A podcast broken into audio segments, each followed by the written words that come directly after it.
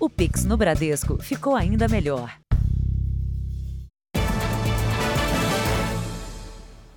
Olá, boa noite. Boa noite. De janeiro a outubro deste ano foram registrados mais de 88 mil desaparecimentos de pessoas em todo o Brasil. Em São Paulo, uma família vive essa agonia. Uma jovem de 21 anos saiu para caminhar e não voltou mais para casa.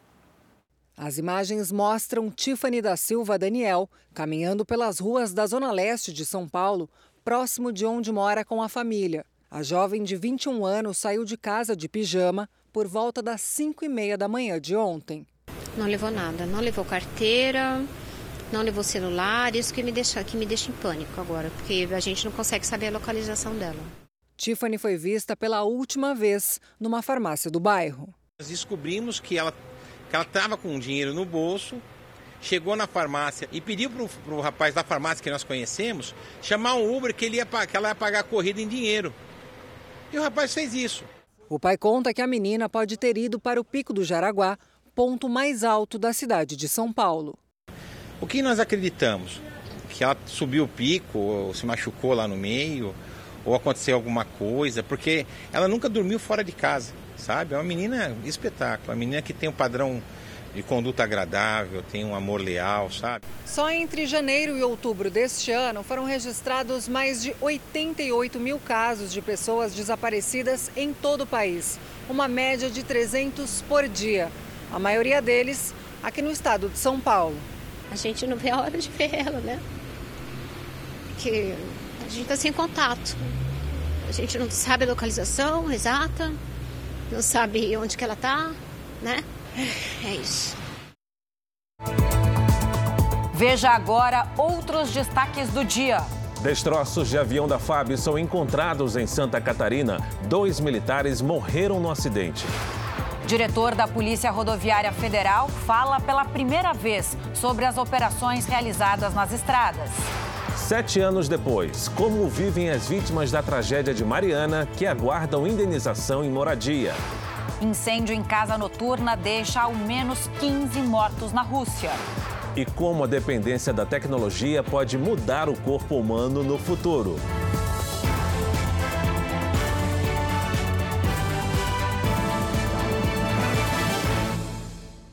Oferecimento: cartões Bradesco, muito mais benefícios.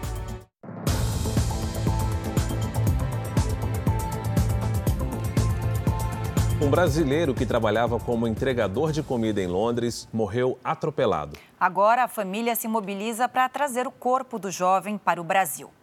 Rosângela diz que os últimos dias têm sido de dor e angústia. Uma dor muito, muito grande, inexplicável. Porque eu sou uma mãe, né, que está doendo muito pelo seu filho. Rosângela mora em Petrolina de Goiás, cidade a 80 quilômetros de Goiânia. O filho dela, Guilherme Messias da Silva, de 23 anos, morreu no último domingo em Londres, capital da Inglaterra. O jovem entregava comida de moto e estava quase no fim do expediente, quando foi atropelado por um veículo envolvido em uma disputa de gangues. Há dois anos, Guilherme saiu de Petrolina de Goiás para trabalhar na Inglaterra. Como entregador, chegava a ter uma jornada de até 15 horas por dia. O plano era juntar dinheiro para ajudar a família aqui no Brasil. Nos últimos meses, ele comentou com a família sobre o desejo de voltar. Guilherme estava preocupado justamente com o aumento da violência no país europeu. No início do ano, Guilherme já havia sido agredido e assaltado por uma outra gangue. Entrou onde ele morava e no sobradinho, a bicicleta ficava embaixo. Quando ele escutou o barulho que ele desceu, já tinha, viu só o cara indo embora com ela. A família de Guilherme tem poucas notícias sobre a investigação conduzida pela polícia inglesa. Atualmente, a prioridade é trazer o corpo do jovem. O transporte custa cerca de 90 mil reais. Parentes e amigos se mobilizaram e arrecadaram o dinheiro em três dias. A gente não sabe nem como agradecer. Quero abraçar meu filho pela última vez. Quero poder tocar nele. Foram encontrados hoje os destroços do avião da Força Aérea Brasileira que desapareceu em Santa Catarina ontem à tarde. Dois militares morreram. Quem tem as informações é a repórter Juliana Sene. Juliana, boa noite para você. Boa noite, Fara, Camila. A Força Aérea Brasileira e o Corpo de Bombeiros retomaram hoje as buscas pelo avião desaparecido. Os destroços foram encontrados no início da tarde em uma área de mata na cidade de Canelinha, que fica na região metropolitana de Florianópolis. Os dois tripulantes eram militares e morreram carbonizados. Eles faziam treinamento quando a aeronave, modelo T-25, perdeu o sinal na tarde de ontem. A Força Aérea Brasileira lamenta o caso e diz que vai investigar as causas do acidente. Fara, Camila. Obrigado, Juliana. Com a chegada do fim do ano, crescem as ofertas de emprego temporário na internet e também, infelizmente, a quantidade de golpes. É verdade, é preciso ficar atento aos contratos e principalmente aos pedidos de transferência envolvendo qualquer quantia em dinheiro. Foi pela internet que o Renato encontrou a oportunidade que parecia ideal para ganhar um dinheirinho a mais. Ele cadastrou o próprio carro numa empresa que prestaria serviços para um site de compra e venda. O aposentado estava disposto a fazer pequenas entregas de mercadorias. Foi aí que a empresa pediu um pagamento adiantado para um seguro antes do trabalho começar. R$ 1.200. Lógico, eu não tinha esse valor todo na hora Perguntei se haveria possibilidade de ser no cartão de crédito, porque dá-se um jeito depois. E falaram que não, teria que ser feito o Pix ou depósito bancário. Sem desconfiar, o aposentado fez duas transferências via Pix, mas recebeu um novo contato da empresa. Teria que ser feito em uma única vez o Pix. Então eu teria que. Falei, então devolvam-me os 1.200 em Pix, que eu faço novamente o Pix para vocês de uma única vez. Essa funcionária me relatou que não, que ele só ia ver o retorno após 90 dias. Foi aí que o Renato se deu conta. Ninguém da suposta empresa atende qualquer ligação e a comunicação é feita apenas por mensagem. Caí num golpe. O site de compra e venda pela internet, em que o aposentado pensou que fosse trabalhar, informou que as empresas terceirizadas do transporte não cobram dos motoristas para se cadastrarem. Diante disso, a companhia recomenda que não se faça nenhum tipo de pagamento. Este advogado alerta para os cuidados na hora de entrar em acordo com ofertas de trabalho. Se receber um e-mail, verifique o domínio daquele e-mail, se realmente corresponde efetivamente aquele endereço que está sendo encaminhado. Verifiquem efetivamente se aquela empresa, ou suposta empresa, ou suposto interlocutor, trabalha efetivamente para aquelas empresas que se dizem trabalhar. O aposentado, que só queria uma renda extra para o fim do ano, agora está com prejuízo. Para ganhar está difícil. Agora vem uma pessoa e faz a gente perder em coisa de segundos, de, de de um dia, o que você leva para ganhar acho, um mês inteiro. No noticiário internacional, a Coreia do Norte voltou a lançar mísseis neste sábado. E os Estados Unidos e a Coreia do Sul estenderam os exercícios militares na região. Os dois países fazem manobras com centenas de aviões, inclusive um bombardeiro que pode carregar armas nucleares. Foi o primeiro voo da aeronave na Península Coreana desde 2017.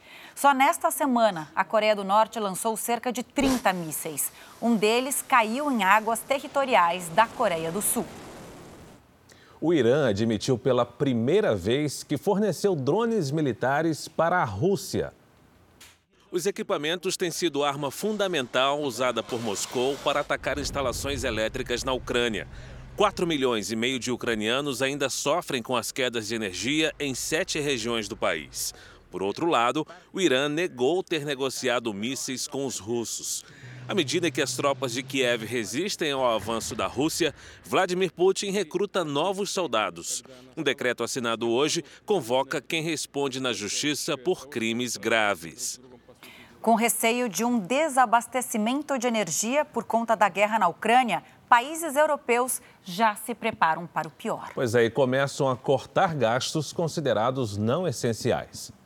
Às vésperas do inverno europeu, a incerteza de uma possível falta de energia faz os governos e a população se prepararem para o pior. Na França, algumas medidas já começaram. O aquecimento da piscina foi cortado desde que a guerra da Ucrânia fez o preço do gás que aquecia a água disparar. Dominique teve que comprar uma roupa de borracha. São só cinco minutos até esquentar, garante a nadadora de 66 anos.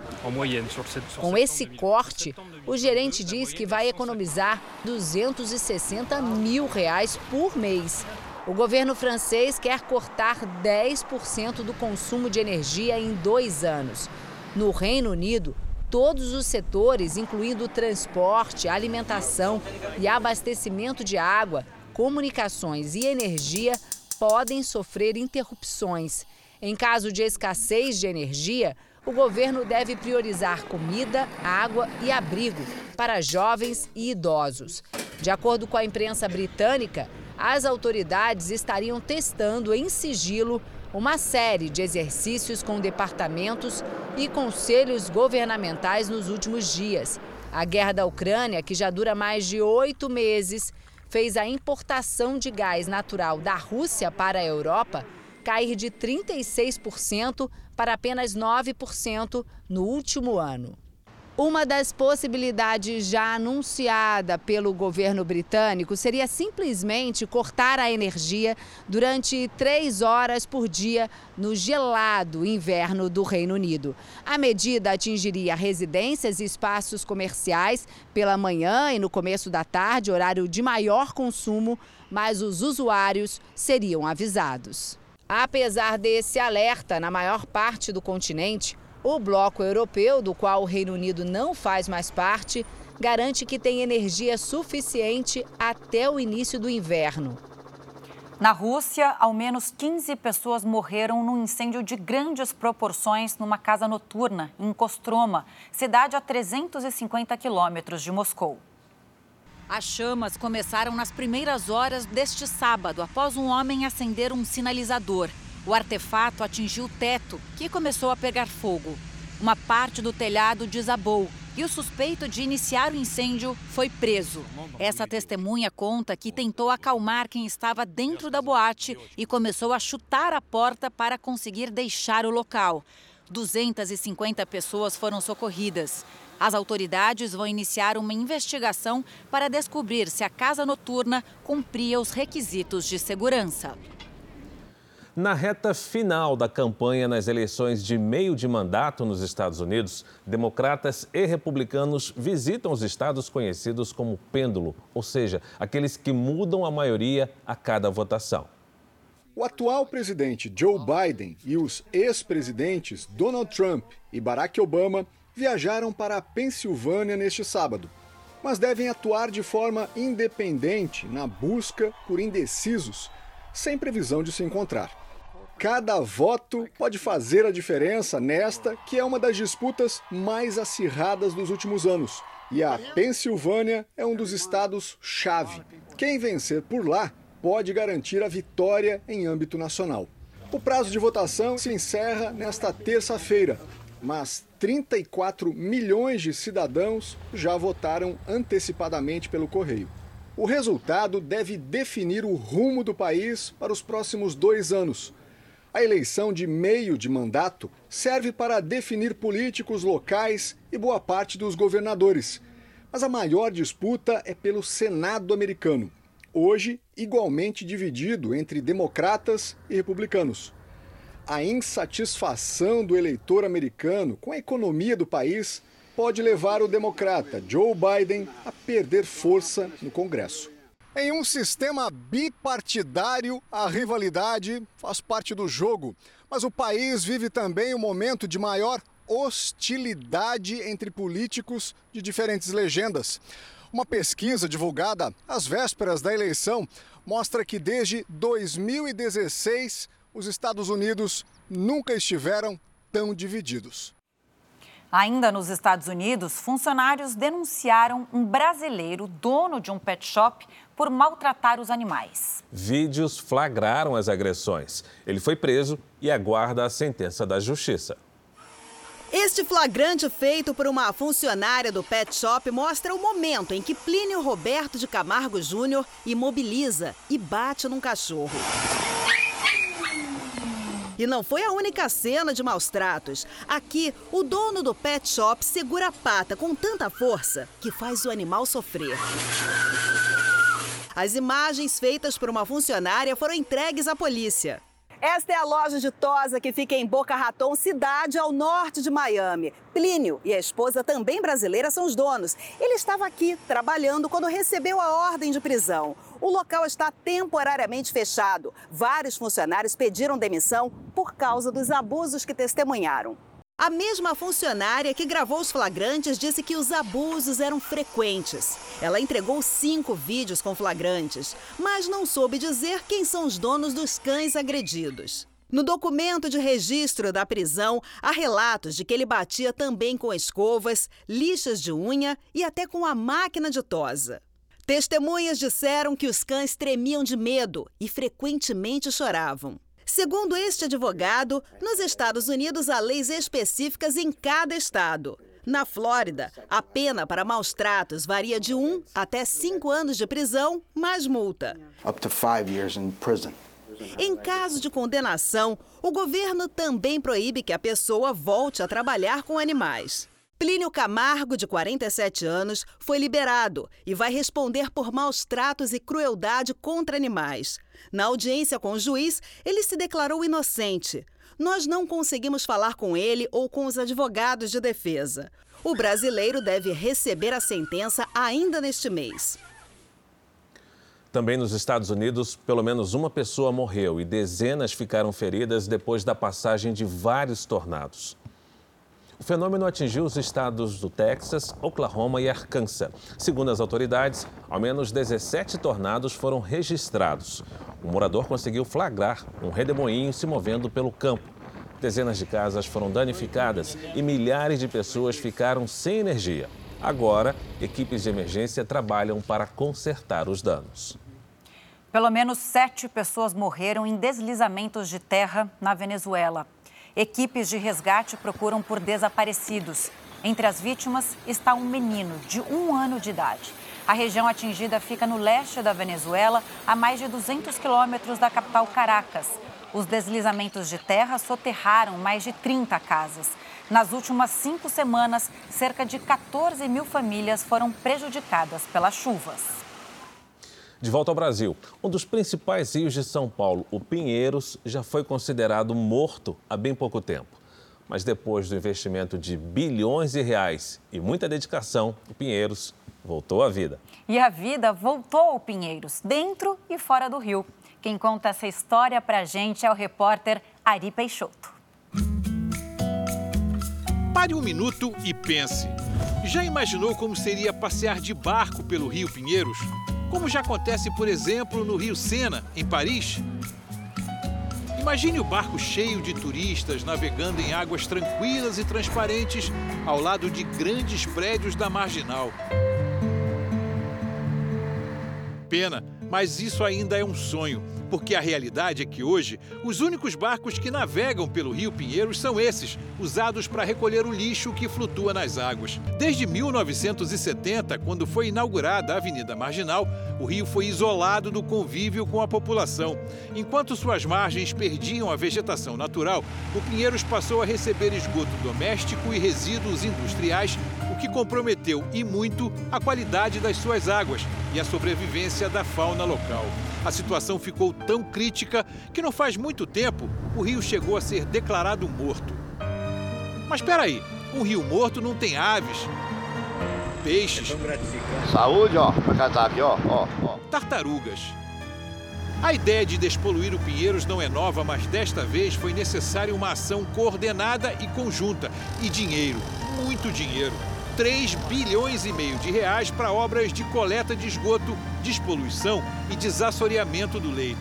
O projeto começou com o saneamento básico. 650 mil imóveis foram conectados ao sistema de tratamento de esgoto, o que significa que quase 2 milhões de pessoas, o equivalente à população de Curitiba, passaram a contar com o serviço e deixaram de despejar 2.300 litros de esgoto por segundo diretamente nas águas do rio. Além disso, era preciso retirar o lixo do fundo e da superfície. As barcaças que carregam retroescavadeiras retiram a lama do leito do rio. Os barcos pequenos recolhem o lixo da superfície usando uma rede móvel de aço. O Bruno é um dos pilotos destes barcos. Faz oito meses que está no projeto por dois objetivos. Você veio para cá porque você quis? Isso. E por que, você quis? Para ajudar o meio ambiente também, né? E também dar uma melhora para a família em casa lá do interior. Nestes dois anos, o pessoal que trabalha na operação de limpeza do Rio Pinheiros já recolheu 86 mil toneladas de lixo e quase 7 milhões e 800 mil litros de sedimentos que chegavam até aqui pela chuva, pelas enchentes e contribuíam para poluir ainda mais o Pinheiros. Ainda precisa de muita consciência aí de educação ambiental para a gente melhorar isso aí. Mas como os barcos não conseguem recolher o lixo das margens, 200 homens foram contratados para fazer a coleta manualmente. Usando ancinhos ou peneiras, eles trabalham em duplas e fazem revezamento. Um pesca o lixo, o outro impede que ele caia na água. É uma operação de muita confiança. Pode segurar na corda. Do mesmo jeito que eu sinto seguro, tem que fazer ele também sentir seguro. Este material das margens é enviado para uma área onde é preparado para reciclagem. Esse material que foi trazido lá do Rio Pinheiros, ele vai passar por um processo de desinfecção com jateamento de água de alta pressão. A técnica é simples. Eles vão botar aqui nessa gaiola e vão colocar todo o material que foi trazido, principalmente garrafas PET, que é a maioria do material recolhido. Nesse jato d'água não é um jato de água simples, tem produtos químicos que vão ajudar a desinfectar todo esse material. Além de reduzir o impacto ambiental, o reaproveitamento deste lixo gera renda em cooperativas como esta, 15 toneladas por dia, que rendem em torno de 2 a 3 salários mínimos para cada cooperado. Desse todo, algo em torno de 20% é o que a gente não consegue aproveitar, que é realmente que infelizmente já vem muito contaminado. Mas boa parte a gente consegue aproveitar. A gente tem a, em sua totalidade muitos plásticos envolvidos nesse processo, metal, vidro, tudo isso vira dentro da cooperativa renda para mais de para mais de 300 pessoas dentro dessa, dentro dessa cooperativa. Este é um trabalho que não vai parar nunca. E ainda que a gente não tenha navegação turística no Rio Pinheiros, só o fato de saber que ele está se recuperando já é uma boa notícia. Como parte da paisagem e um dos símbolos da cidade de São Paulo, ele merece. Hoje faz um ano que o Brasil teve que se despedir de Marília Mendonça. O acidente aéreo que vitimou a cantora e mais quatro pessoas ainda é investigado. Neste sábado foram organizados shows em homenagem à sertaneja em Caratinga, cidade mineira, para onde Marília seguia naquela tarde. Às cinco e meia da tarde, mesmo horário em que a morte da cantora foi confirmada, as músicas de Marília Mendonça começaram a ser tocadas na principal praça de Caratinga.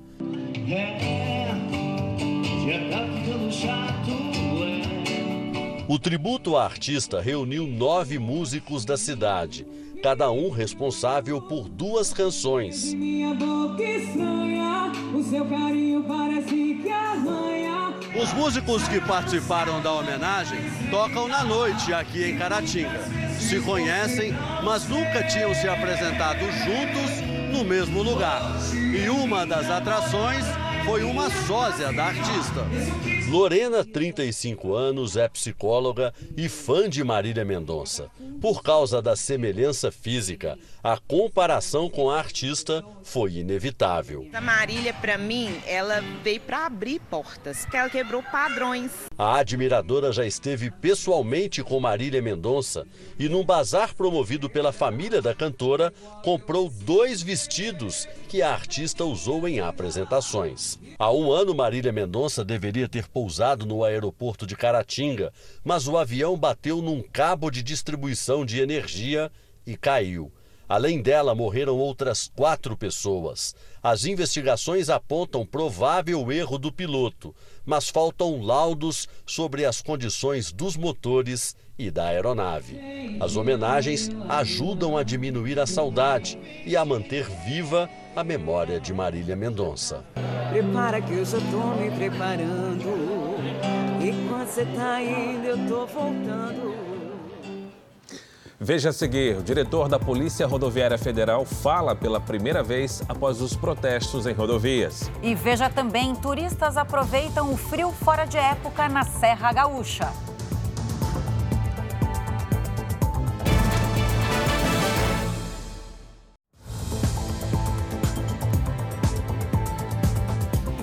Diretor-geral da Polícia Rodoviária divulgou um vídeo na internet em que fala que a PRF faz a maior operação da história. Foi a primeira fala do diretor da PRF desde as operações realizadas durante as eleições e as manifestações nas principais rodovias do país. Segundo Silvinei Vasques, a corporação faz agora a maior operação da história para desbloquear as rodovias que foram interditadas por manifestantes insatisfeitos com a vitória de Luiz Inácio Lula da Silva.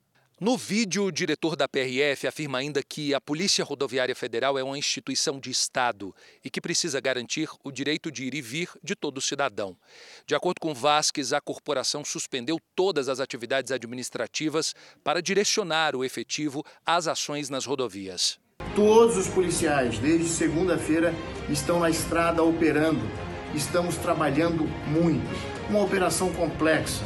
Nesses, nesses bloqueios, Existem lá famílias, idosos, profissionais de todas as áreas. As críticas à Polícia Rodoviária Federal começaram durante o segundo turno das eleições, quando a corporação fez operação em diversas partes do Brasil, o que teria dificultado o acesso dos eleitores aos locais de votação.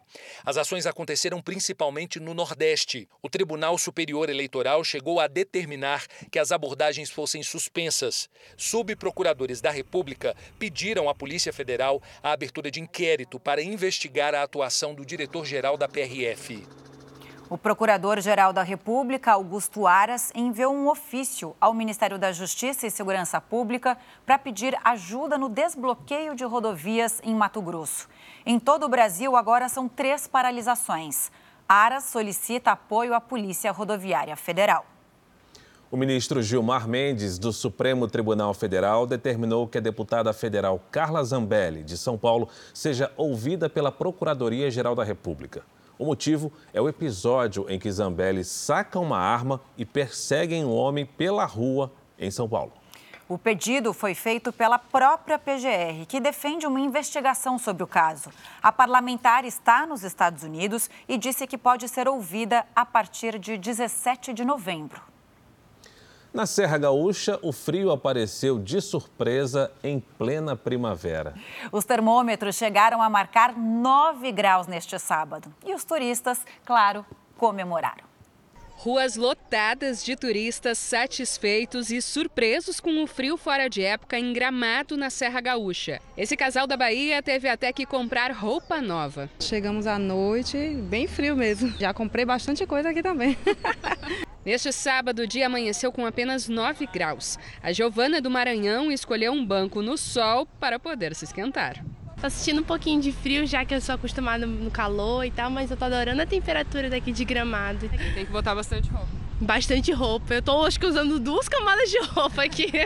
Com a chegada do sol, a temperatura foi se elevando. Agora à tarde, o termômetro de rua já marca 20 graus. Mesmo assim, os turistas aproveitam esse clima e deixam os hotéis da região lotados. Todo mundo obviamente gosta de sentir esse clima frio. Temos um, um, um grande fluxo de nordestinos que nos visitam em Gramado e sempre é bom agradá-los com realmente com essa temperatura e ser um pouco diferente daquilo que eles têm lá. A tendência é que a temperatura vá aos poucos subindo.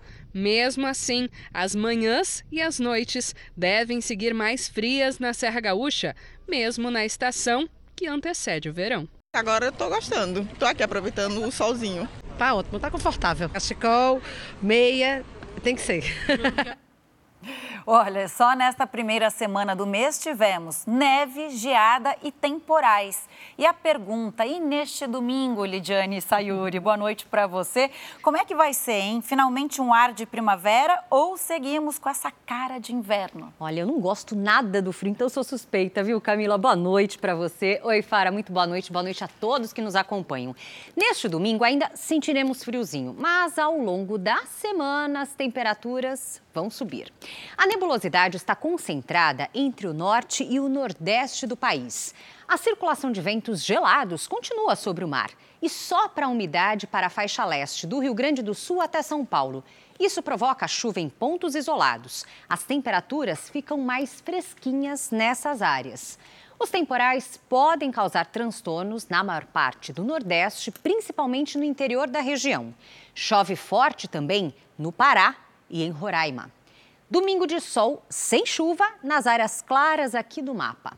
Em Porto Alegre, o domingo começa com sol, faz até 25 graus e à tarde pode chover apenas em alguns bairros. No Rio de Janeiro, a mesma situação, calor de 28 graus com chuva isolada à tarde. Em Cuiabá, máxima de 37. Em Fortaleza, 31 com pancadas de chuva. Em Manaus, chuva, sol e até 34 graus. Em São Paulo, domingo quente para quem estiver no sol, sabe? Na sombra, friozinho. À tarde faz até 21 graus. Na segunda volta, chover e a temperatura será de 20 graus. Na terça, 21 e na quarta, até 23. Sábado também tem tempo delivery. O Adenis é de Palmeirópolis, no Tocantins, Lidiane. Vamos lá, Fara. Oi, Adenis. Olha, previsão de sol, calor e pancadas de chuva à tarde nos próximos dias em Palmeirópolis. No domingo e na segunda faz até 28 graus. Na terça, máxima de 27. O Clayton é da cidade de São Cepé, no Rio Grande do Sul. Bora lá descer no mapa. Clayton, Olha só, até terça-feira nem sinal de chuva para vocês em São Cepé, viu? Os dias começam com temperaturas mais baixas, de 13, 12 graus, e aí à tarde esquenta. Neste domingo, máxima de 27. Na segunda e na terça, até 28.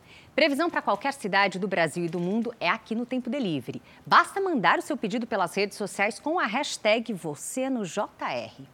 Camila Fara, bom domingo. Bom domingo, ainda, tá, ainda com friozinho, né, gente? É. Bom descanso. Obrigada. Obrigado, Lidiane. Vamos acompanhar agora os destaques do Domingo Espetacular. Roberto Cabrini encontra Oscar Schmidt. A lenda do basquete enfrenta um câncer há 11 anos e revela por que perdeu medo de morrer. Foi muito difícil aceitar. Lavagem de dinheiro no meio da Amazônia.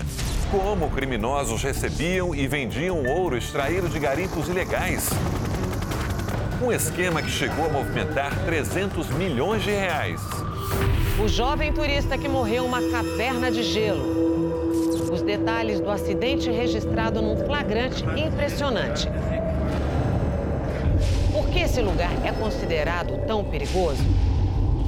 Tem a incrível história da brasileira de 21 anos que vive com dois corações batendo no peito. Às vezes nem eu consigo interpretar tudo isso. É no Domingo Espetacular. Depois da Hora do Faro. Veja a seguir: Ministério Público pede nova prisão do ator José Dumont. Veja também a exposição em que os visitantes parecem entrar nas obras do pintor Claude Monet.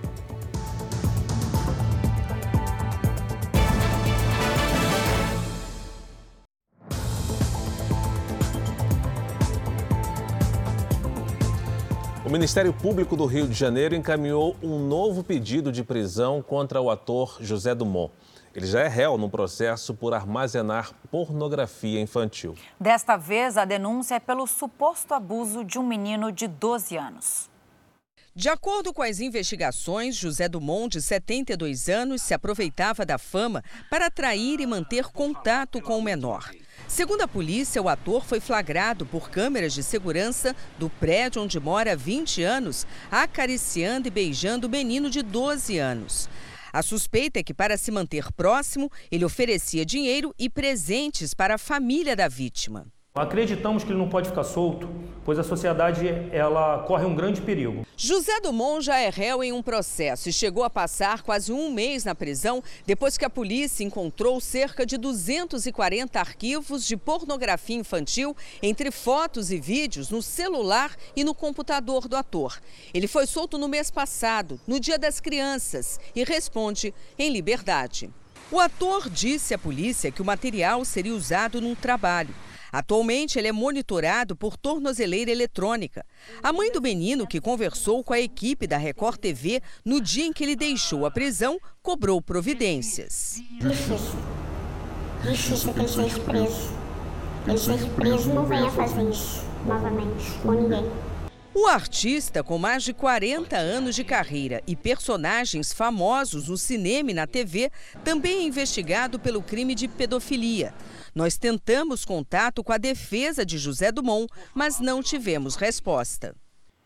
A tragédia causada pelo rompimento da barragem Mariana completa hoje sete anos. Muitas famílias ainda não receberam a indenização. As obras de reassentamento também não foram concluídas. O repórter Luiz Casoni conversou com vítimas que lutam para superar o trauma e seguir em frente.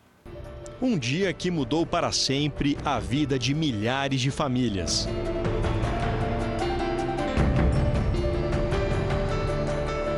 Uma comunidade inteira devastada pela lama e 19 vidas soterradas pelos rejeitos de minério.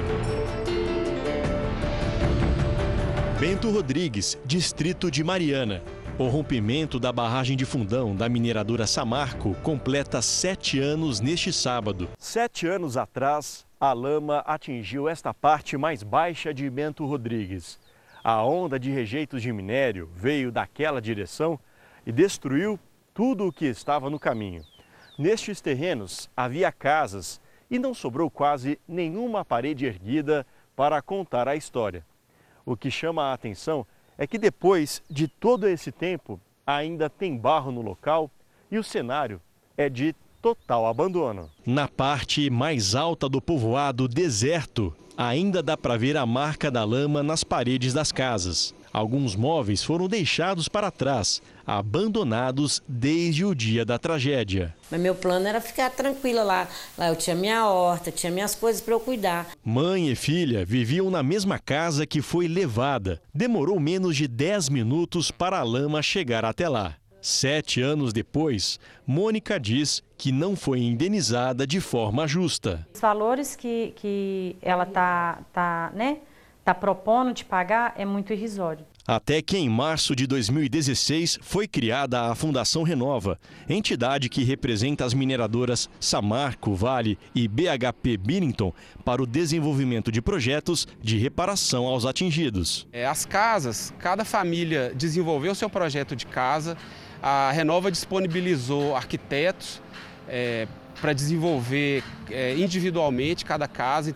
Aqui no reassentamento serão entregues cerca de 200 casas para as famílias atingidas pelo rompimento da barragem. 78 imóveis já estão prontos. Segundo o Ministério Público de Minas Gerais, em novembro de 2016, as mineradoras responsáveis pela barragem assumiram o compromisso de reassentar as vítimas. Um tempo depois, a Justiça estabeleceu um prazo para a entrega das casas. No entanto, esse prazo não foi cumprido e o MP pediu a aplicação de uma multa milionária. Marinalva também perdeu tudo o que tinha após o rompimento da barragem.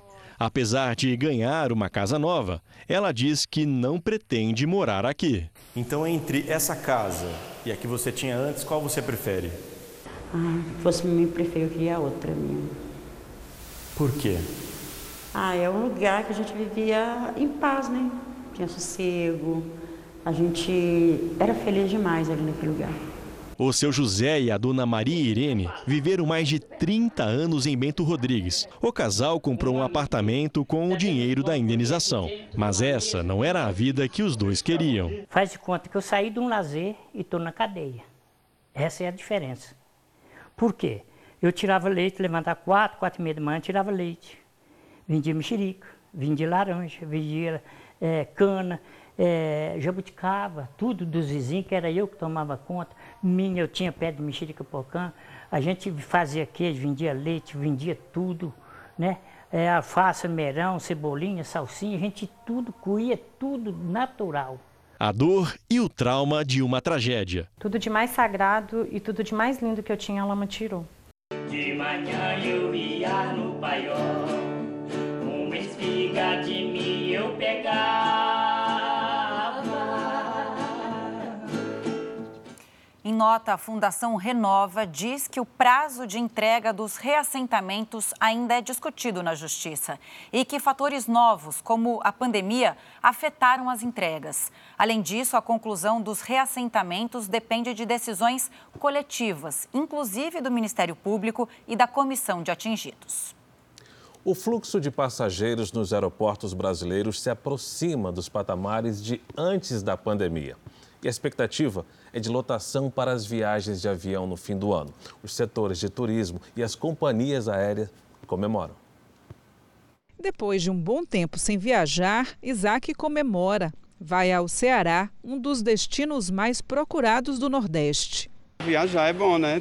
Dá uma melhorada no, uma reduzida no estresse. Tatiana veio de Brasília, escolheu a Bahia para passar as primeiras férias com a família depois da pandemia. As pessoas trabalham com um sorriso no rosto, recepcionam como ninguém, então a Bahia nunca decepciona. Dados da Agência Nacional de Aviação Civil mostram que só em setembro quase 7 milhões de pessoas fizeram viagens domésticas. O número representa 89% dos passageiros de setembro de 2019, portanto, antes da pandemia. Esses quase 7 milhões somam também 27% a mais do que o registrado em setembro do ano passado.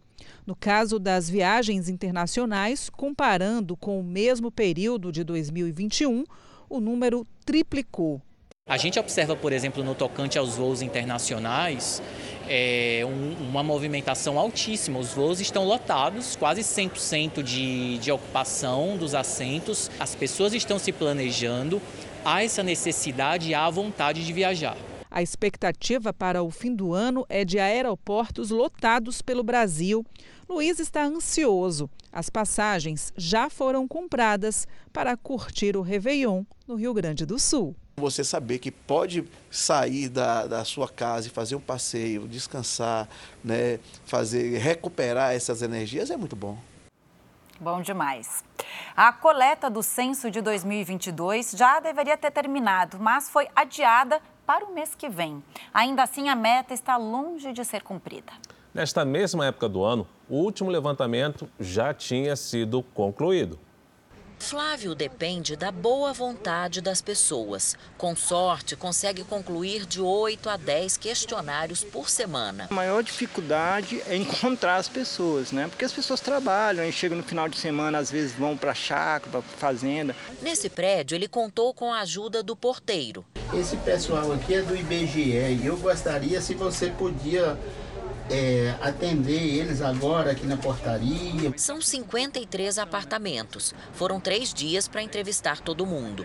Quem entende a importância do censo faz questão de descer e colaborar. Esse censo é importante para saber o número de pessoas que realmente estão ocupando espaço né, no país. Até aqui, mais de 136 milhões de pessoas responderam ao questionário que ajuda a levantar informações sobre a condição de vida do brasileiro. O número corresponde a 66% da população. O Nordeste registra 31,69% dos entrevistados. O Sudeste, 38,45%. No Sul, 13,99%. 8,88% no Norte e 6,99% no Centro-Oeste, região que apresenta o menor número de respostas. O censo mostra que as mulheres participam mais do que os homens. Indígenas e quilombolas também estão presentes na pesquisa. A estimativa inicial era de que todo esse processo fosse encerrado até outubro. A data final foi adiada para a primeira semana de dezembro, mas a meta ainda está longe de ser alcançada. No censo de 2010, nessa mesma época, época, os trabalhos já estavam concluídos. O salário dos recenseadores depende da produtividade. Muitos desistem diante das dificuldades. Para você ter uma ideia, em Goiânia nós temos 1.400 vagas para recenseador, nós nunca conseguimos chegar em 800. Você treina uma turma, é, começa com 40, termina com com 20, desses 20, 10 desiste, outros 10 que continuam, daí um pouquinho ele desiste também. Para acelerar o trabalho dos recenseadores, a população também pode ajudar. A gente tem a possibilidade também de fazer a coleta por telefone, né, quando a pessoa entra em contato com o recenseador, e também pela internet, porque a gente tem um etiquete que, que é individualizado que pode identificar o domicílio.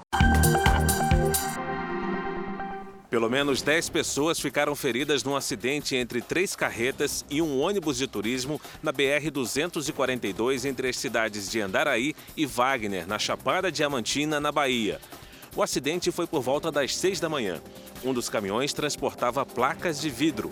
Os cacos ficaram espalhados pela pista. As causas do acidente serão investigadas. Em Belo Horizonte, Minas Gerais, câmeras de segurança flagraram a abordagem a um morador de rua. O homem xinga o agente e é jogado com força contra uma parede. Com um cacetete, o guarda pressiona o pescoço do rapaz. Uma mulher tenta ajudar. Nesse outro vídeo, é possível ver o agente chutando o homem já imobilizado. A prefeitura abriu procedimento para investigar a conduta dos guardas municipais. Um policial militar morreu ao reagir a uma tentativa de assalto no centro do Rio de Janeiro na noite de ontem. Houve troca de tiros entre Fábio Alves de Almeida e criminosos que tentaram levar a motocicleta do cabo da PM. Fábio foi baleado na cabeça. Ele chegou a ser socorrido, mas não resistiu. Um suspeito foi atingido e também morreu. Já está em vigor a lei que obriga os planos de saúde a cobrir sessões ilimitadas de fonoaudiologia, psicologia, terapia ocupacional e fisioterapia. Um alívio para quem precisava de ajuda e era obrigado a interromper o tratamento por conta do limite pré-estabelecido pelas operadoras. Fernanda sentiu na pele o que é ter um atendimento do plano de saúde recusado. Ela me ligou e falou: Olha, o seu plano negou a continuidade do tratamento. Falei: Ué, como assim? E aí eu liguei no plano e eles me informaram que eu havia utilizado todas as sessões que eu tinha direito naquele ano. Fernanda sofre de fibromialgia, uma doença que afeta a musculatura, causando dor. A jornalista acabou desenvolvendo outros problemas: ansiedade, pânico e depressão. O psiquiatra foi categórico ao dizer que ela não poderia ficar sem as sessões de terapia com psicólogo. Na época, por saber da necessidade, a profissional acabou atendendo a Fernanda de graça. Mas essa é uma preocupação que a Fernanda e os usuários de plano de saúde não vão mais precisar ter. É que uma nova resolução da ANS, a Agência Nacional de Saúde Suplementar, determinou o fim da limitação de consultas e sessões com psicólogos, fonoaudiólogos, fisioterapeutas e terapeutas ocupacionais. A decisão foi tomada em julho deste ano, mas começou a valer no dia 1 de novembro para todos os planos de saúde do país. A advogada especialista em direito do consumidor lembra ainda que quando não conseguiam mais atendimento pelo plano, muitos usuários pagavam pelas sessões extras, depois pediam reembolso, mas nem sempre eram ressarcidos. Ela alerta que a nova regra não retroage, ou seja, só vale mesmo a partir de agora. O que não mudou foi a exigência de que as sessões sejam prescritas por um profissional. A terapia só podia ser solicitada por psiquiatra. Isso também não, não existe mais. A prescrição que o médico assistente passar é, havendo a cobertura do plano, ela tem que ser solicitada na quantidade necessária. Caso as operadoras dos planos de saúde se recusem a cobrir sessões e consultas, os pacientes podem reclamar com a ouvidoria das empresas, com a própria ANS ou ainda acionar a justiça. Outra informação importante é que a ausência de limites para consultas e sessões só é válida para pacientes que não estão em período de carência. Agora, o futebol. O Fluminense derrotou o São Paulo de virada e assumiu provisoriamente a vice-liderança do Campeonato Brasileiro. O time carioca do técnico Fernando Diniz venceu com o show do artilheiro, o argentino Germán Cano. O duelo de tricolores do Maracanã colocava frente a frente um time já classificado para a Libertadores, o Carioca, e outro que ainda busca uma vaga na competição sul-americana do ano que vem, o Paulista. E o São Paulo ainda saiu na frente num grande jogo no primeiro tempo. Da entrada da área, Luciano pegou de primeira para fazer um belo gol. Depois do intervalo, só deu Fluminense. O empate saiu logo no primeiro minuto. Cano aproveitou o rebote do goleiro Felipe Alves para deixar tudo igual. A virada veio 10 minutos depois, de novo Cano, após cruzamento rasteiro da direita.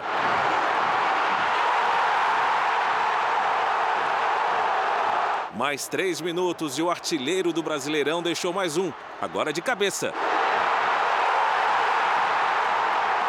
O argentino tem 24 gols no campeonato e 42 na temporada 2022. Jogando em Barueri, o Santos ficou no empate com o vice-lanterna Havaí. Marcos Leonardo abriu o placar para o Peixe logo aos 4 minutos de pênalti. No segundo tempo, o time catarinense empatou com Ranielli. O resultado confirmou o rebaixamento do Havaí para a Série B do Campeonato Brasileiro. Agora a gente mostra o caso de um torcedor do Flamengo que viajou para assistir a final da Libertadores e ainda não conseguiu retornar ao Rio de Janeiro. É, esse jogo aconteceu exatamente há uma semana, no último sábado. O torcedor enfrenta problemas com a imigração e está retido em Lima, no Peru. A comemoração do título da Libertadores há uma semana era um sonho dos amigos flamenguistas. Mas a viagem ao Equador ainda não acabou para um deles. Ao tentar voltar para casa, Eduardo Mendes foi retido há quatro dias no setor de imigração peruano. Autoridades disseram que o passaporte dele não foi carimbado na entrada do país. Fizeram uma carta para eu assinar que de ciência que eu estou sob, sob investigação. Eles alegam que, tipo, se não tem entrada, não tem como eu sair. Eduardo está sozinho e hospedado em um quarto na capital, Lima. Desde então, recebe ajuda de amigos e da torcida organizada do Flamengo para se manter. No Rio de Janeiro, a família dele está preocupada.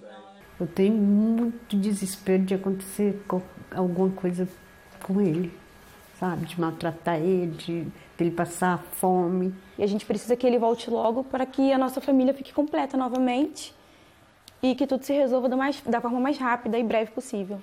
A agonia de Eduardo e da família ainda não tem previsão para acabar. O Ministério das Relações Exteriores diz que está em contato com o torcedor, mas que não pode interferir ou acelerar processos de regularização de imigrantes no Peru. A embaixada em Lima informa que só pode receber o brasileiro com agendamento e que a próxima data disponível é daqui a três meses. O Flamengo entrou em contato com Eduardo para tentar ajudá-lo.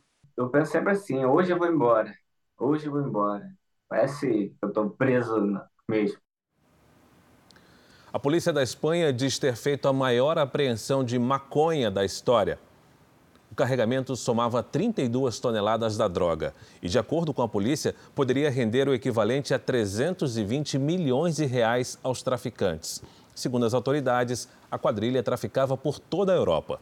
Nove homens e onze mulheres foram presos na operação.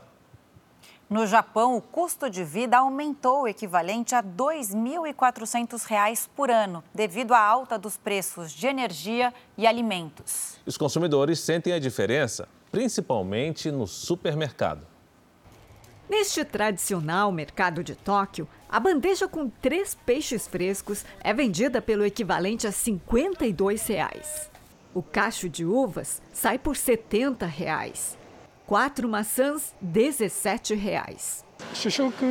Os principais alimentos que comemos todo dia são os que ficaram mais caros, diz este aposentado. Enquanto esta jovem lamenta que, apesar da alta nos preços, o salário continua igual.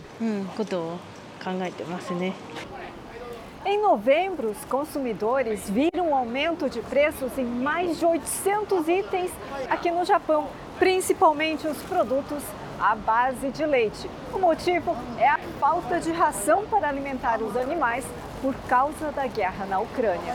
Mas não é só isso. A alta no preço do petróleo e o enfraquecimento da moeda japonesa encarecem os produtos importados.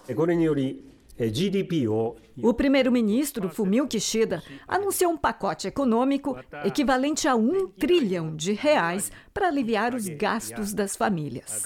Isso inclui um desconto equivalente a 175 reais em média por mês nas contas de luz, gás e combustível.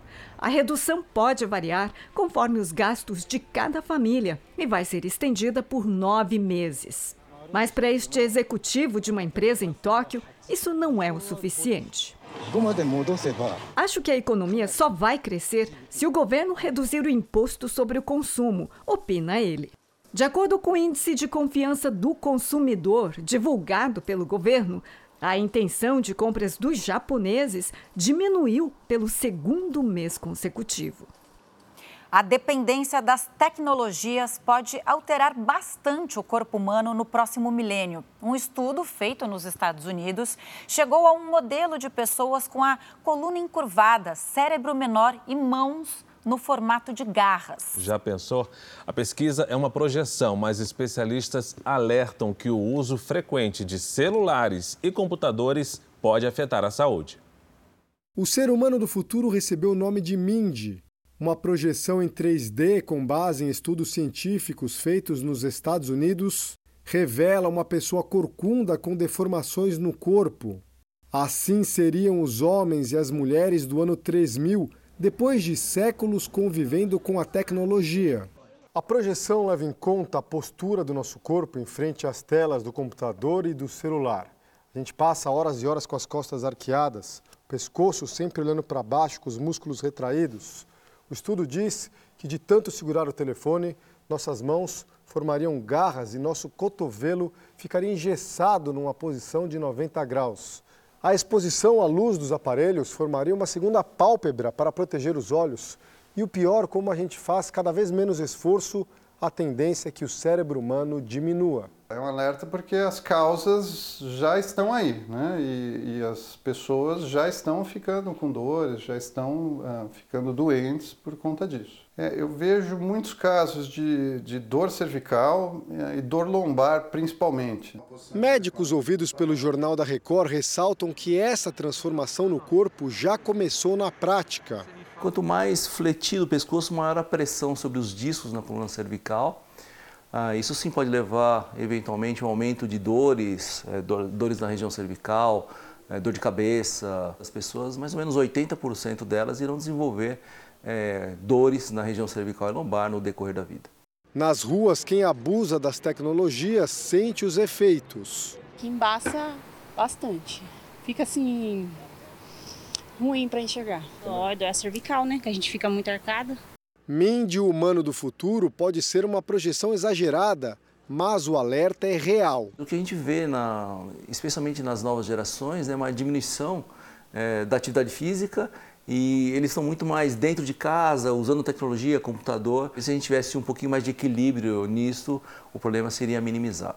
A tecnologia revolucionou o mundo, mas criou uma geração com a cabeça baixa, com a coluna torcida, braços duros e a visão afetada. Se não tratado, se não corrigido a tempo, pode inclusive, num extremo, levar as pessoas a precisarem eh, de cirurgia, a precisarem, enfim, de um tratamento invasivo para melhorar. Então é importante prevenir. Morreu aos 34 anos o cantor americano Aaron Carter. Segundo a imprensa local, ele foi encontrado morto na banheira de casa onde morava, perto de Los Angeles, na Califórnia. A causa da morte não foi divulgada. Carter ficou famoso nos anos 90 ao cantar e participar de programas infantis. Ele é o irmão mais novo de Nick Carter, integrante do grupo Backstreet Boys, sucesso mundial entre as décadas de 1990 e 2000. Aaron lutou por anos contra a dependência de drogas. Em Madrid, na Espanha, ambientalistas fizeram um protesto no Museu do Prado, um dos mais importantes da Europa. Os manifestantes escreveram mais um grau e meio numa das salas de exposição.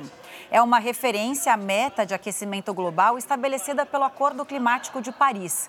Depois, eles colaram as mãos nas molduras de dois quadros do pintor espanhol Francisco de Goya. Uma funcionária tentou, mas não conseguiu impedir o protesto. Os quadros não foram danificados e os manifestantes foram presos. Uma exposição em São Paulo permite aos visitantes a sensação de entrar nas obras de Claude Monet. É um espetáculo multimídia que leva o público a uma imersão nas pinturas desse mestre do impressionismo. O caminho começa entre paredes que parecem molhadas. Lembra a combinação da água e da luz. E logo surgem flores de tinta com cores e tamanhos que se revelam aos poucos. Às vezes basta um toque desordenado. É como um mergulho no trabalho do pintor francês Claude Monet. É ele o artista das paisagens em transformação. O Monet, a imagem não se repete da mesma forma, porque a luz muda. E a luz mudando, o tempo passa. A exposição Monet à beira d'água ocupa um espaço de 4 mil metros quadrados no Parque Vila Lobos, em São Paulo.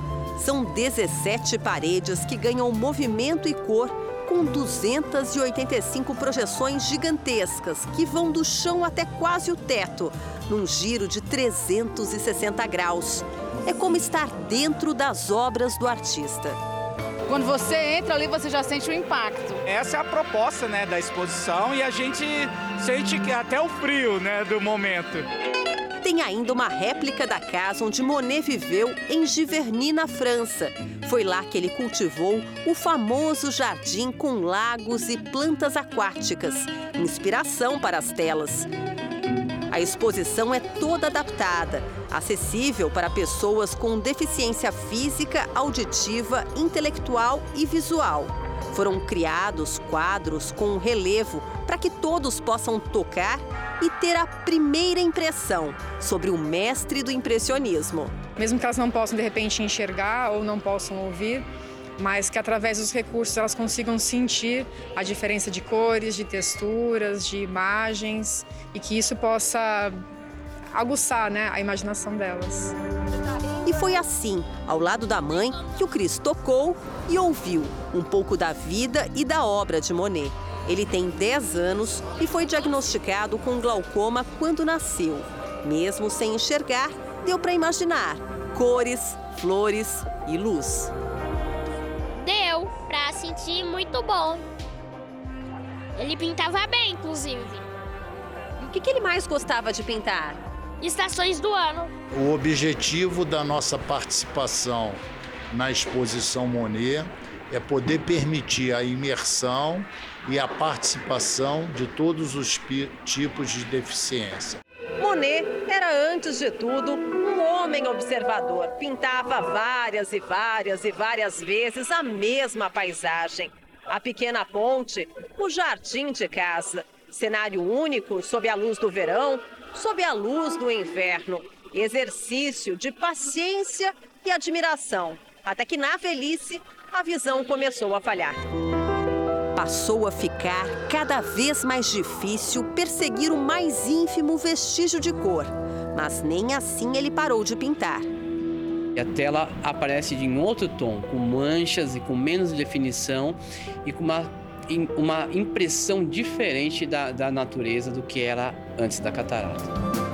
Na última fase, paisagem e pintor se transformam.